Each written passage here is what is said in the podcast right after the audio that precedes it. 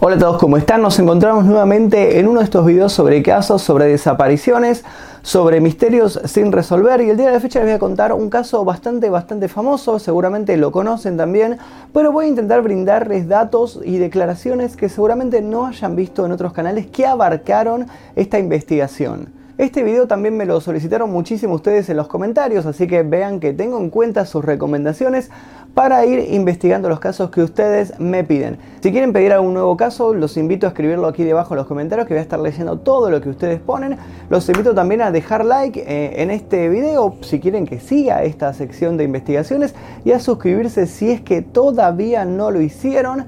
El día de la fecha les voy a estar contando el caso de John Bennett Ramsey una muerte en la familia. John Bennett Patricia Ramsey nació en Atlanta, Georgia, el 6 de agosto de 1990 en Northside Hospital. Cuando apenas tenía un año de edad, su familia se mudó a Colorado. Su nombre era la combinación de los nombres de sus padres, John Bennett Ramsey, nacido el 7 de diciembre de 1943, y de su madre Patricia Patsy Ramsey, nacida el 29 de diciembre de 1956. Patricia Ramsey fue reina de belleza en su juventud, obteniendo el título de Miss West Virginia en 1977. John Ramsey, por otro lado, era un hombre de negocios, presidente y jefe ejecutivo de Access Graphic, una compañía de servicios informáticos. Él y su esposa tuvieron a su primogénito Burke Ramsey el 27 de enero de 1987. El niño se vería siempre relegado y dejado de lado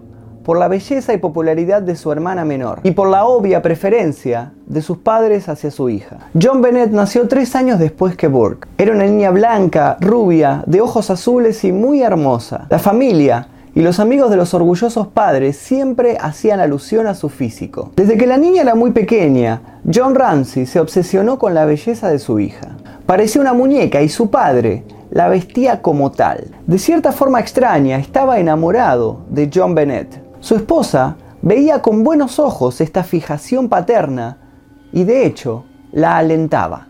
John Ramsey presentó a su hija en diversos concursos de belleza. Incluso financió algunos certámenes en donde John Bennett participó. La niña obtuvo diversos títulos en estos concursos, incluyendo America's Royal Miss, Colorado State All-Star Kids Cover Girl, Little Mix Charlie Bucks Michigan, Little Miss Colorado, Little Miss Merry Christmas, Little Miss Sunburst y National Teeny Miss Beauty. A lo largo de los meses, la niña iba siendo transformada en una muñeca viviente. Los críticos de John Bennett Ramsey llegaron a afirmar que ella parecía una enana. Salía al escenario disfrazada como una adulta, con vestidos entallados, tacones altos, maquillaje recargado, plumas e inclusive lencería provocativa. La niña pasó su infancia en concursos de belleza. Sus padres se mostraban orgullosos, pero también eran muy exigentes. John Bennett tenía que tomar clases particulares con profesores que le enseñaban a caminar, a hablar y a comportarse arriba del escenario. Lo que al principio era una diversión se convirtió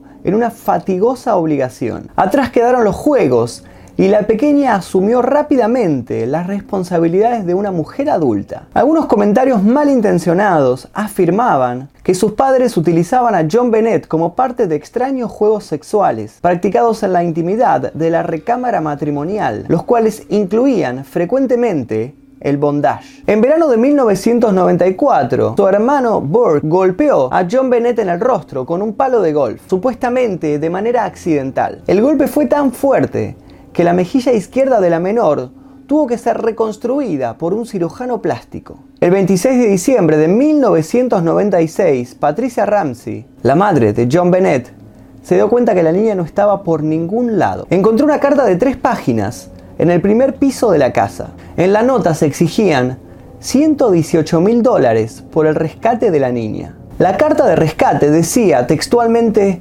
Señor Ramsey, escuche atentamente. Somos unos individuos que representamos a un pequeño grupo de residentes extranjeros. Respetamos sus negocios, pero no así al país en donde los desarrolla. En este momento tenemos a su hija. Ella está sana y salva, y si usted desea que esté viva en 1997, debe seguir nuestras instrucciones al pie de la letra. Usted retirará 118 mil dólares de su cuenta. 100 mil dólares serán en billetes de 100 y los 18 mil restantes en billetes de 20.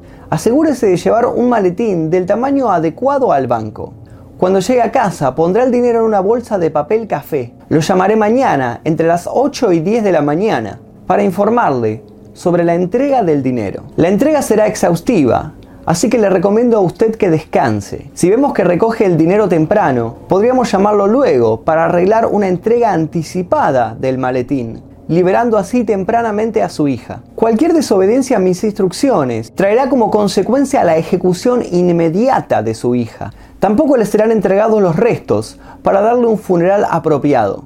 Le aconsejo que no provoque a los dos señores que guardan a su hija, pues no es de su gusto particularmente. Si le cuenta a alguien sobre su situación, ya sea a la policía o al FBI, traerá como consecuencia la decapitación de su hija. Si lo vemos hablando con un sabueso, ella muere. Si alerta a las autoridades del banco, ella muere. Si el dinero está falsificado o intervenido de algún modo, ella muere. Puede intentar engañarnos, pero tenga en cuenta que no son familiares las contramedidas y las tácticas de la aplicación de la ley.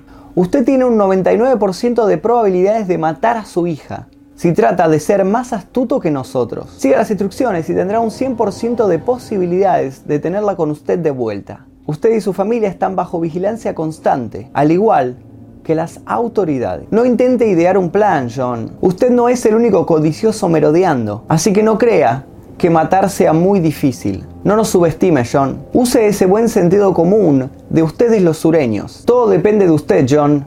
Victoria. Firmado S.B.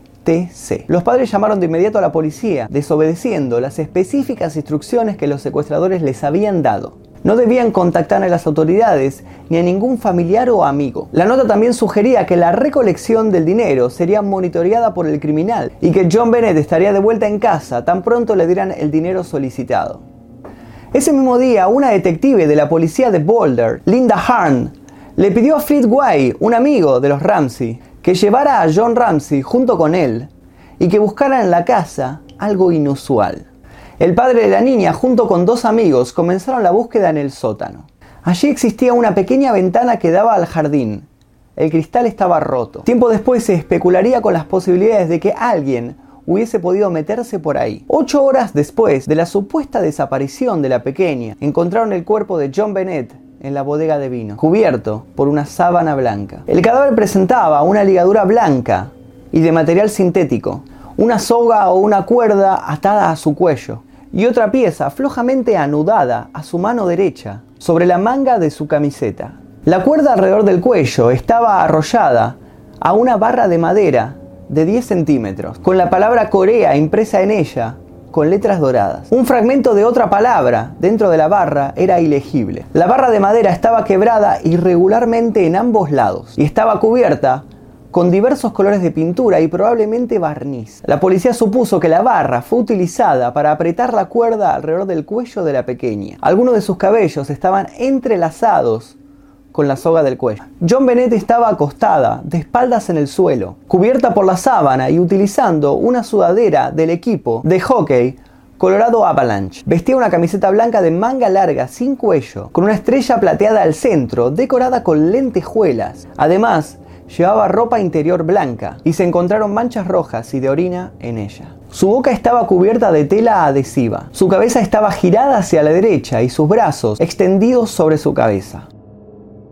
El dibujo de un corazón hecho con tinta roja estaba en la palma de su mano izquierda y una cruz dorada colgaba de su cuello. También llevaba un anillo en la mano derecha y un brazalete de identificación estampado con la frase John Bennett 122596, es decir, la fecha de ese mismo día, la fecha de su asesinato. John Ramsey tomó el cadáver de su hija y lo llevó al primer piso de la casa, lo que las autoridades interpretarían como un acto para enturbiar futuras investigaciones. Pese a que se trataba de la escena de un crimen, esa noche la policía permitió que el cadáver fuese movido del lugar.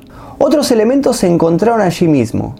En la escena del crimen se encontró la huella de un zapato junto al cadáver y en el picaporte de la puerta la huella de una mano que nunca se identificó. En la recámara de la niña hallaron un oso de peluche vestido como Santa Claus. Nadie supo jamás de dónde había salido, ni quién lo había puesto allí. El oso el corazón dibujado con tinta roja y la pulsera que el asesino había llevado para ponérsela a su víctima y señalar así la fecha de su ejecución perturbaron tremendamente a los investigadores. Los resultados de la autopsia revelaron que John Bennett había sido asesinada por estrangulamiento y también había sufrido una fractura de cráneo. Un garrote confeccionado con una correa de nylon y el mango de una brocha fue utilizado para estrangularla. Su cabeza se dañó al recibir severos traumas. Según algunos peritos, las manchas encontradas en su ropa interior señalaban que había sido abusada sexualmente. La causa de su muerte oficial fue asfixia por estrangulamiento, asociado con traumatismo cráneoencefálico. El agresor dejó residuos de saliva en la ropa interior de John Bennett, por lo que se averiguó que el ADN del asesino pertenecía a un varón blanco, pero nunca encajó con el perfil de algún sospechoso. Los exámenes también señalaron que la niña había comido pocas horas antes de ser asesinada,